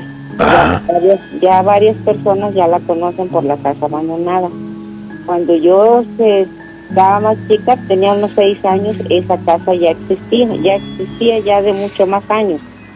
Pero yo nunca le vi que, este, que viviera familias ahí. Como nosotros por ahí pasábamos, para arriba y para abajo, porque vivíamos nosotros en una subida y teníamos que bajar, pasar por esa casa. Y entonces en esa casa nosotros siempre nos parábamos ahí a ver porque nadie vivía allí y así nos llamaba la atención. Y yo, le decía a mi hermano, esta casa siempre está abandonada, nunca hay gente, le decía yo a mi hermano, porque siempre andaba con mi hermano. Entonces le digo, es la casa abandonada, le digo, a mí se me hace que han de espantar ahí, le digo. Y sí, no tardó mucho tiempo, ya fuimos creciendo. Ya cuando yo iba a la, a la empecé a ir a la primaria, este, ya nos empezaron a contar que en esa casa espantan. Entonces, este, pues no, no creíamos y ya después entre más y más platicábamos ahí y ya nos decían que, este, que sí, que allí este, salía una señora y después que contrataron a un peón que para que fuera a limpiar ahí porque siempre estaba su zaguán de osates así cerrado con cadena y candado. Pero entonces le digo pero cómo lo van a contratar si en esta casa no hay nadie le digo. Sí dice dijeron nos dijeron que viniéramos a limpiar. Pues está muy raro eso le digo porque pues, en esa casa nunca hemos visto personas le digo. Y entonces este, y sí limpiaron ahí y este y de hecho dice fue una señora la que nos habló dice. Ah pero en ese día creo que llovió y este entonces el señor dijo que otro día iba a regresar a limpiar entonces la señora le dijo pásele y deje su su machete y su asadón allá adentro dice en donde allá adentro dice está un cuartito ahí déjenlo dice pues el señor entró y dejó sus cosas ahí. Al otro día el señor no volvió, sino que hasta el tercer día. Entonces, cuando ya llegó, estaba la señora ahí y dijo, vengo por mis cosas, pero quiero que me paguen. No, dice, quiero que primero termine. Y no me va a pagar, no me va a dar un adelanto. No, dice, pues entonces no voy a trabajar, dice, nada más me voy a llevar mis herramientas. Bueno, dice, pues pásale a traer, dijo la señora. Entonces, este, cuando él pasó allá al, al cuarto donde le dijo, dice, no me va a acompañar, no, dice, vaya usted porque usted ya sabe a dónde es. Cuando el señor entró, abrió la puerta donde dejó sus herramientas y resulta que al abrir la puerta, como que estaba un animal, una víbora bien grandota, con su cabeza grande, con su trompa bien abierta, entonces el señor aventó la puerta y ya no sacó nada porque el señor se espantó. Entonces salió y dijo la señora, oiga, ¿y sus cosas? No, dice, ya no quiero nada, dice, hay que se queden. ¿Pero por qué? No, dice, ya no quiero nada, dice. Y se- el señor pensó que era cosa mala. Cuando él volteó, la señora ya no estaba. Entonces el señor se espantó y salió, se fue. Bueno, ya después de eso, resultó que una niña de una prima mía que vive allí también por esa calle, allí hace cruce de calles. Mi prima vive más arriba. Entonces, a las nueve de la mañana, este, su niña con otra niña de la vecina se fueron a jugar, pero nunca pensaron que se habían ido en esa casa. Entonces, este, ellos andaban buscando a su hija y también le fue a preguntar a la vecina y dijo que no habían visto a nadie. Entonces, este, pues se hizo más tarde, hasta las 5 de la tarde, se fueron a asomar en esa casa. Y en esa casa las niñas estaban jugando, estaban sentadas arriba de una alberca. Y este, entonces le dijo, ¿cómo se pasaron? No, dice una señora nos pasó porque tiene barba. Ahora ya tiene barba y tiene portón con candado y todo, ya no tiene el calcete que tenía antes. Pero ¿cómo se van a pasar ustedes? No, nos pasó la señora. ¿Cuál señora? Si ahí no vive nadie, dice. Sí, dice la señora, se metió allá adentro. No, dice, pues a ver cómo se van a salir. Entonces, alguien entró de otra vecina, fue a traer los niños, porque los niños no se podían subir en esa barda, pero fue la barda de la parte de atrás. Entonces lo fueron a sacar y, y como nunca vive nadie allí, la basura del aguacate, del mango y de otros árboles que tiene ahí ya está bien esponjada, tiene mucha basura. Y esas niñas estaban sentadas arriba de la alberca. Entonces, este, le dijo a la señora que los que cargan a las niñas y que los sacan. Y ya les dijo cómo se pasaron, díganme la verdad. Ya le dije, mamá, que la señora nos, nos sacó, nos metió ahí. Es que ahí no hay nadie. Pues sí, dice la señora, la abuelita, y se metió, dice. Pues está increíble eso, porque ahí no hay nadie, dice. Hasta las 5 de la tarde fueron a sacar esas niñas. Y, y después estaban atoradas, estaban atoradas las niñas ahí, entonces ya fueron. Y después resulta, a, pa- a paso a lo siguiente, sacaron las niñas y le dijeron, nunca se vuelvan a meter ahí porque no hay nadie. No, mamá, la, la señora nos llamó y nos dijo que nos metiéramos a jugar, dice. Y de hecho dicen que en esa alberca se ahogó una niña, en esa alberca. Entonces esa niña, pero ya es más grande, más señorita, como que sacan una mecedora arriba en el balcón y allí se mece una niña, pero ya es más grande. Y se está este, meciendo en la mecedora. Y ese también lo vio un huesero este mi hijo se le sacó el tobillo y lo llevé ahí y me empezó a contar. No yo ya sé de esa historia le dije yo al abuelito en paz descanse porque ahorita ya falleció. No dice yo también ya lo vi pero vi el de la mesa, de la mecedora pero de las albercas no dice no sí le digo bueno y la señora de enfrente que vendía leche también ahí también ellos se fueron de ahí porque como su casa está enfrente, ellos veían a la señorita cuando se, que se mecía en esa silla y era de blanco. Y dicen que esa misma niña de la alberca es la misma niña que se mece en el sillón arriba del balcón. Señora Goyita, Mande. ¿y todo esto dice que pasó hace cuánto?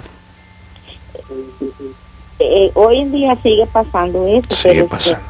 ajá, yo cuando empecé a pasar por ahí era entre los años 70, pero esa casa mucho más antes ya estaba, porque ahorita la casa ya se está cuarteando, ya se está rompiendo los vidrios, de hecho los vidrios ya casi ni están completos y este y y ya está viejísima la casa y pero nadie vivió nadie lo ocupó y dicen que las personas que según vivían allí pues yo yo nunca vi a nadie. Dicen que se fue para Estados Unidos pero jamás y nunca volvieron. No sé si si esa niña murió allí o qué pasaría allí no más no sabemos nada más sabemos todo ese relato. Y de y mi prima dice que a veces a las 5 de la tarde o a mediodía o a las 7 de la noche escucha que se arrastran unas cadenas y también se oyen que juegan niños en la alberca Señora Goyita, muy interesante su relato. Le agradezco mucho que se ponga en contacto con nosotros, que nos tome la llamada desde Tantoyuca, Veracruz. Muchas gracias, señora Goyita. Sí, y este, pues aquí lo vio el huesero, lo vio las otras señoras, lo vio mi prima, la señora que está más arriba de, de ahí de la subida, todos esos ya saben. Y también tengo otra, pero esa después se las cuento, ¿no? Sí, por favor, porque tenemos que ir ahí a una pausa y así sirve que nos volvemos a saludar pronto. Ah, bueno. ¿Le parece bien? Sí, bueno, que estén bien y pasen buenas noches y que Dios los cuide y los bendiga. Muchísimas gracias. Igualmente, saludos a quien está ahí con usted. Está mi mamá y mi hijo Luis Alberto. Saludos para ellos. Que pasen buena noche. Igualmente. Gracias. Bye. Bye. Historias paranormales, historias que se van contando, historias que no se olvidan. Esa es la esencia de antes de la medianoche. Queremos conocer tu historia.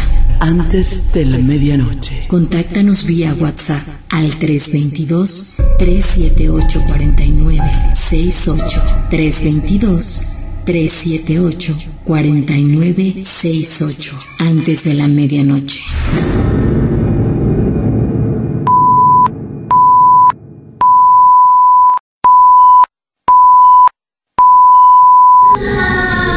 Regresamos antes de la medianoche.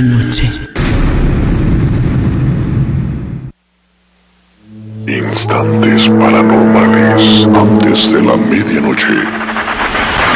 Estaba sola en casa viendo televisión y de la nada escuché desde el sofá al otro lado de la puerta que alguien la tocaba. Qué extraño. ¿Quién será a estas horas? Me levanté a abrir la puerta, giré el picaporte y abrí de golpe, pero no había nadie. A veces ellos vienen a visitarnos cuando no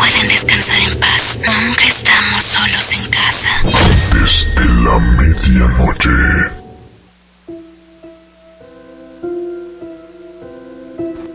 Estamos en vivo antes de la medianoche, gracias a todos los que se ponen en contacto con nosotros a través de los diferentes medios de comunicación, como lo es el WhatsApp 322-378-4968, 322-378-4968. Saludos a Miguel desde Ciudad Obregón, Heriberto Reyes de Tehuacán, Puebla, María Concepción de Tehuacán, Puebla. Saúl López manda saludos a la familia López Miguel y López Velasco desde Oaxaca. Said de Oaxaca, saludos para Iván Pérez Zavala, Mari Carmen Mendoza y Frida Pérez. Tomás de Sinacatepec, saludos a la familia Oseguera, Marcelino Hernández y Marcelino Sánchez. Guadalupe de Oaxaca, saludos a mi hermana y a mi esposo desde Villa de Etla, Oaxaca. Gracias por estar en sintonía y por animarse a enviar su mensaje al WhatsApp 322-378-4968 a Juan Martínez de Tampico, Tamaulipas, Carlos Centeno de San Luis Potosí, Sergio de Oaxaca, Alejandro Hernández Anaya de Tanquime, Aquismón. Saludos a la familia Hernández Anaya. Gracias, saludos. Buenas noches, dice, saludos para la familia Pérez Fierro, que siempre te escucha en el barrio de Tetela Libres, Puebla, dice Salvador Pérez, gracias. Saludos para la familia Hilario en Sinacatepec, Puebla, dice Teres Moreno. Pato Velasco, muchas felicidades por el programa Lobo, se agradece a usted y todo el equipo que lo realiza. Saludos desde Oaxaca Centro, en Santa Cruz, a Milpas, gracias. Alex Baker, saludos a Silvio desde Oaxaca. Por acá, hola, puedes enviar saludos a Luis Ontiveros Molina desde Ejido, Francisco Javier Mina Bacum Sonora, de parte de Daniel Hernández. Nadia Vianey Valadez Rodríguez, hola Lalo, recibo un cordial saludo desde San Luis Potosí. Gracias, igualmente Rubí Rose. Saludos desde Nayarit. Lupita Santiago, hola Lalo, buenas noches, saludos desde Oaxaca. Un saludo a mi esposo que no se pierde el programa. Gracias. Sánchez de Martínez, saludos desde Oaxaca de Juárez. Tenemos una historia de la gente. Estamos totalmente en vivo y usted nos puede seguir en las diferentes plataformas. Estamos en, en Spotify, estamos como antes de la medianoche. Historias de la gente justamente antes de la medianoche. Esta puede ser tu historia. Historias de la gente en antes de la medianoche. Hola, ¿qué tal? Muy buenas noches a todos. Eh, los saludo desde el estado de Oaxaca. Eh, me comunico con, con, ustedes para contarles una historia que me sucedió hace mucho tiempo cuando era niño. Esto sucedió más o menos cuando yo tenía alrededor de unos nueve años de edad. Ese día llegamos a la casa y después de estar contando historias de terror, pues cada quien se retiró para su casa. Una vez que llegué a la mía, pues me metí a bañar, ¿no? Y pues ya, ya era noche eran como las 9, 10 de la noche más o menos. Y cuando me acabo de bañar, me voy hacia mi cuarto que es en una segunda planta y viví yo solamente con mi mamá. En ese momento, pues bien cuando me estoy arreglando, ¿no? Para meterme a dormir, apago las luces y en ese instante, cuando me volteo de apagar mi, mi grabadora, siento, ¿no? Como claramente se sientan al lado de mi cama, como se hunde la, la parte izquierda de mi cama como si fuera el peso de un adulto y de manera muy muy suave me empiezan a bajar la sábana, me la empiezan a jalar hacia abajo y siento claramente cómo esa mano va tocando mis pies y al mismo tiempo va jalando la, tanto la sábana como la cobija que están un poquito pesadas y de un golpe salen mis cobijas volando. En ese momento pues obviamente me paro de la cama lo más rápido posible que puedo. Prendo la luz muy asustado y no logro ver nada. Pero para esto eh, yo pues acababa de, de, cerrar mi puerta, ¿no? Cuando entré al dormitorio cerré mi puerta y pues al ver mi puerta pues estaba abierta. O sea, no, no, no, no se pudo porque pues tenía seguro, ¿no? Eso no pudo haber sucedido sin que yo lo escuchara porque pues la puerta está muy cerca de mi, de mi cama. Entonces al tratar de bajar corriendo para avisarle a mi mamá en la primera planta, este, en ese momento veo como una sombra atraviesa de un cuarto a otro. Pero pues yo sin pensarlo pues bajé corriendo, ¿no? Vi una especie de sombra, como de un niño, un señor de estatura baja, no, no, no sé. Vi cómo atravesó corriendo de un lado a otro. Bajó corriendo, la aviso a mi mamá. Mi mamá, pues la verdad, sube conmigo a revisar, ¿no? No encontramos nada. Hasta el otro día, cuando checamos, como había un poquito de, de, polvo los cuartos, ya que se estaban arreglando, se estaban pintando. Vemos unas huellitas chiquitas, ¿no? Así, pero muy pequeñitas para la estatura de la sombra que vi, como si fueran de bebé, pero de tres dedos. Entonces, hasta la fecha no, no sé qué haya sido. Yo me llamo Paul y mi hija Kim y un saludo para todos y gracias por pasar esta historia. Antes de la medianoche.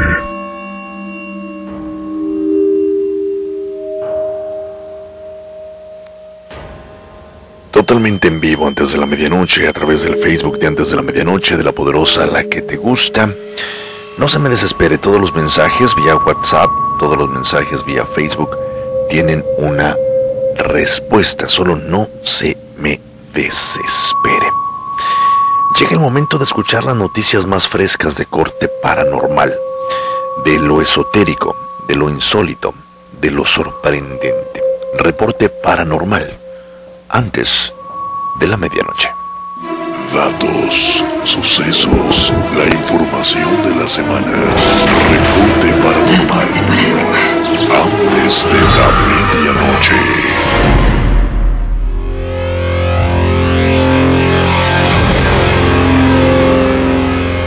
Reporte paranormal. Fue el 19 de mayo que diferentes medios de comunicación difunden una serie de imágenes que están circulando en redes sociales. Estas se han encargado de dividir opiniones al respecto, gracias a los dos protagonistas, quienes aseguran se trata de dos seres de luz o docentes paranormales que han sido captados en distintas ciudades de Latinoamérica. Según varios usuarios en redes sociales y expertos en el tema paranormal, estos dos seres son conocidos como los santos niños y su presencia, según la mitología, se debe al anuncio del final de una etapa de la humanidad y el comienzo de una nueva era. Por su parte, los comentarios más extremistas apuntan a que la presencia de estas dos personas se debe al final del mundo, esto basado en la situación que presenta el mundo con la pandemia del COVID-19. El pasado 17 de mayo, en TikTok se hizo viral lo que se nombró como la motocicleta fantasma. El video muestra cómo una moto fantasma circulaba en una autopista. Se trata de una motocicleta que circula sin conductor por una transitada avenida. La primera conclusión que sacaron quienes vieron el video es que sin duda se trata de un fantasma que conducía el vehículo. Hasta el momento, el autor del video no ha dado más información, ni tampoco se ha podido refutar que se trate de un suceso paranormal. Fue el 13 de mayo que un video se viralizó en TikTok y ha generado todo tipo de comentarios. Un supuesto fantasma hizo correr a un trabajador de limpieza de un hospital tras mover una cama clínica. Tal y como se observa en las imágenes, un trabajador de limpieza estaba cumpliendo con su labor y cuando se dispone a irse a otra área, una cama clínica que estaba a un lado del pasillo se movió. Como era de esperarse, el video generó todo tipo de comentarios y nuevamente se abrió debate en redes sociales sobre la existencia o no de espectros paranormales. Cabe precisar que en dicho caso no había otra persona más que el trabajador. Soy Jasmine Hernández para antes de la medianoche. Antes de la medianoche.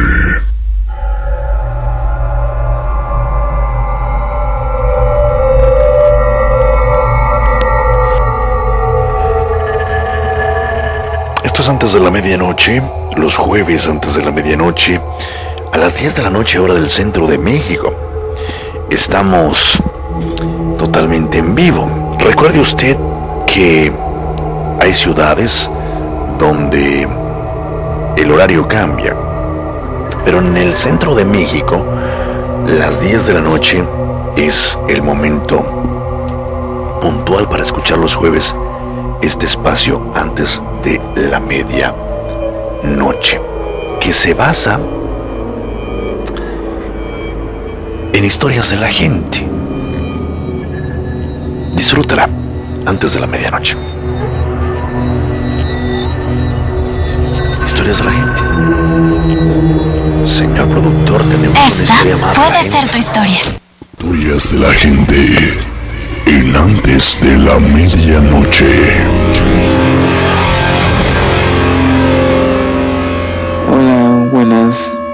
Soy de Chile, yo Felipe, tengo 23 años y bueno, cuando eh, sucedió este caso paranormal, pues eh, eh, estaba chiquito, tenía 12, 12 años, literalmente era chico. Bueno, el caso que esto ocurrió en la noche y me está yendo a la casa junto a mi familia. Y antes que ocurriera este caso paranormal, pues eh, antes nosotros estábamos acostumbrados a dejar una lámpara afuera de la puerta, pues eh, nos a...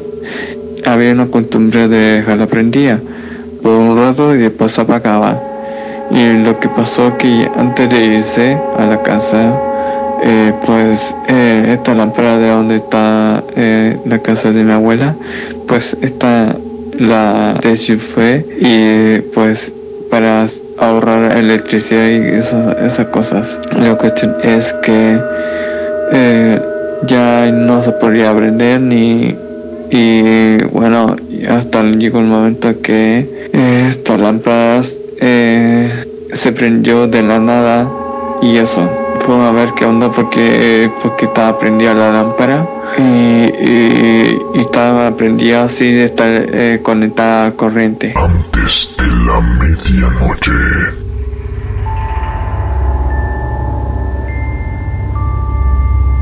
Quien nos ve en el Facebook, a mi lado derecho, están un par de muñecas que forman parte de nuestra producción.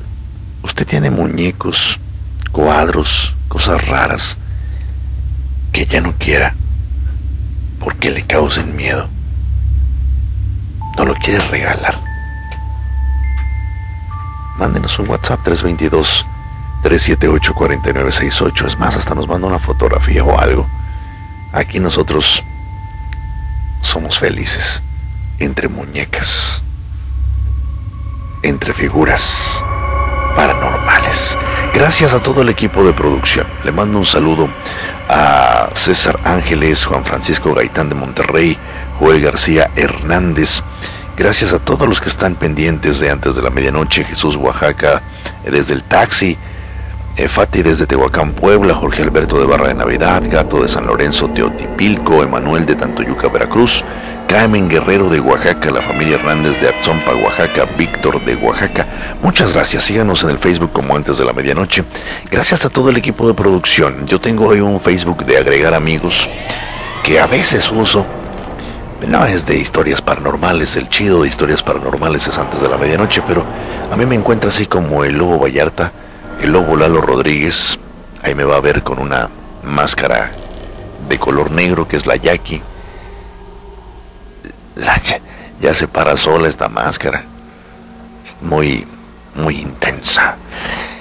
Me despido con la hermosa voz de Carolina Aguilera. Yo no sé qué tiene su voz, pero me gusta mucho escuchar esta sección de monstruos y con esto nos despedimos. Gracias a todos en las cabinas de las diferentes estaciones, la Huasteca, la Mexicana, la Poderosa. Gracias a todo el equipo de producción, a todos los que se la andan rifando todos los días, toda la semana, buscando tener un buen programa los jueves, a Bombón, a Burbuja, a El Bulto, al señor productor y a todas las voces que colaboran en este espacio de antes de la medianoche con sus secciones. Gracias. Soy Lalo Rodríguez el Lobo, es Monstruos antes de la medianoche. Perturban la imaginación, otros tienen la imaginación perturbada. Monstruos antes de la medianoche.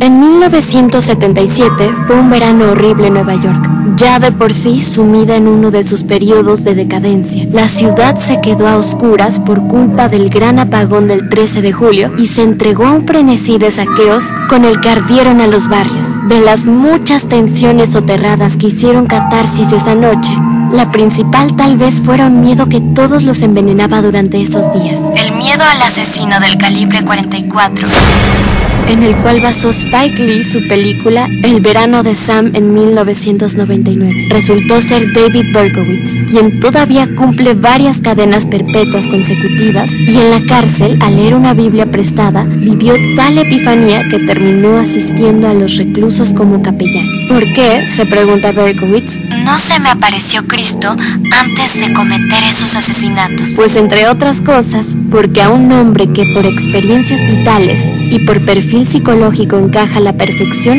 en el arquetipo del cazador solitario, como el Midnight Rambler de los Stones, inspirado en el estrangulador de Boston. Se le cruzó primero la Biblia equivocada, nada menos que la Biblia negra de Anton LaVey escritura sobre la cual fue erigida la iglesia satánica de San Francisco. Berkowitz frecuentó a satanistas en Nueva York y experimentó una primera epifanía, tan macabra hasta el punto de sentirse tan conectado con el Averno como para que un demonio de 6.000 años de edad poseyera el perro de su vecino solo para comunicarse con él y le ordenara cometer los crímenes. Esta conexión satánica es importante porque la policía reabrió el caso y aún no lo han cerrado. Después de que Berkowitz asegurara en una segunda confesión que él solo perpetró algunos de los asesinatos, imputables en realidad no a un predador estapario de manual, sino a una secta inspirada por Charles Manson de la cual él formaba parte. Ello explicaría las incongruencias de los testigos al escribir al tirador, lo cual hizo que la policía tardara mucho en dar a la alarma de serial killer que andaba suelto. Solo el calibre 44 de la munición, utilizada por otra parte de la mafia en sus ejecuciones a cañón tocante, ofrecía un patrón unitario. De ser cierta esta teoría de la autoría colectiva, Bergowitz habría asumido toda la culpa por pura vanidad una vez que fue bautizado como el hijo de Sam por Jimmy Breslin. Durante aquel verano del 77 y a partir del anterior del 76, Nueva York se mantuvo tan fascinada por el hijo de Sam que se da la circunstancia de que una de sus últimas parejas atacadas por Berkowitz, la compuesta por Judy Plácido y Salvatore Lupo, que acababan de salir de la discoteca, recibió los disparos mientras comentaba las últimas noticias aparecidas sobre el caso. Ambos sobrevivieron. En esto no fueron una excepción. Berkowitz no fue infalible. Dejó atrás más heridos que muertos, incluso cuando perfeccionó la técnica, suponiendo que todo lo hiciera el sol. Hijo adoptado, traumatizado en la adolescencia por la muerte de su madre adoptiva, la única felicidad que Berkowitz conoció durante esos primeros años fue la que le concedió el béisbol. Después de adquirir el revólver, un Charter Arms Bulldog, comenzó a vagar por las noches en un Ford Galaxy como olisqueando en la brisa el rastro de sus víctimas. Los primeros en sufrirlo, 29 de julio del 76, fueron Jody Valenti y Donna Lauria. A Carl Danero y Rosemary Kinan los tiroteó de madrugada cuando prolongaban la noche juntos a bordo de un Volkswagen. A Donna Damasi y Joan Lomino cuando charlaban sentadas en un soportal. A Virginia Buskerichan la mató en el acto de un disparo en la cabeza mientras caminaba sola por la calle. Ahí fue, en abril del 77, cuando la policía se decidió por fin a crear un grupo de búsqueda, la Operación Omega, comandado por el inspector Timothy Dowd. La presencia en sus calles de un predador que hizo que nadie, durante ese verano del 77, volviera a besarse tranquilo en el interior de un coche. Mi nombre es Carolina Aguilera y esto fue para antes de la medianoche.